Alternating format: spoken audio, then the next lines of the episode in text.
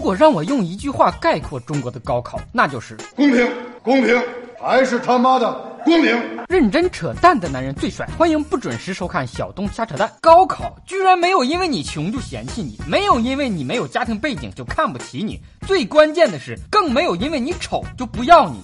一张考卷分高下，天底下还有这么公平的事儿吗？没有了，没有了，真没有了。高考几乎是寒门学子鲤鱼跳龙门改变命运的唯一出路，所有的寒门学子都应该感谢高考的唯分数论。如果真取消了应试教育高考，改为考所谓的综合素质、考特长，你说你个农村孩子，琴棋书画样样不会，见识视野别说出国了，省城都没去过几次，你跟那些家庭条件好的孩子比什么？比抓鱼捞虾种地吗？人家学校不考这个呀。比体育特长吗？不要以为能干农活，身体素质就好，营养都跟不上，还谈什么特长？更别说很多农村孩子其实是在县城上学，根本就不干什么农活。咱们抓紧时间好不好？这怎么又扯到劳动上去？很多农村贫困家庭没见过什么世面的孩子，在众人面前说话都吭哧瘪肚的。你觉得他能过高校自主招生考试的面试关吗？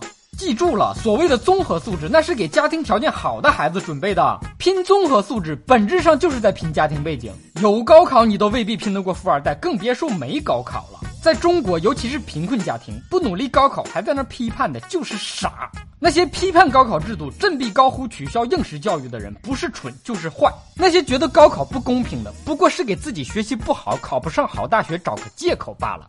很多人说学习成绩、高考成绩不重要，能力才重要。你连高考都过不了，你跟我谈什么能力？知道高考的作用是什么吗？就是专门用来淘汰你们这帮持高考无用论的人。以上部分内容纯属瞎扯淡，好看的小哥哥小姐姐们才会转发、评论、飞弹幕、双击关注、点个赞。瞎扯淡音频版由喜马拉雅 FM 独家播出，订阅专辑可以随时随地随心听。你想听歌扯什么话题，就给我留言评论。微信公号小东瞎扯淡，咱们下期接着扯。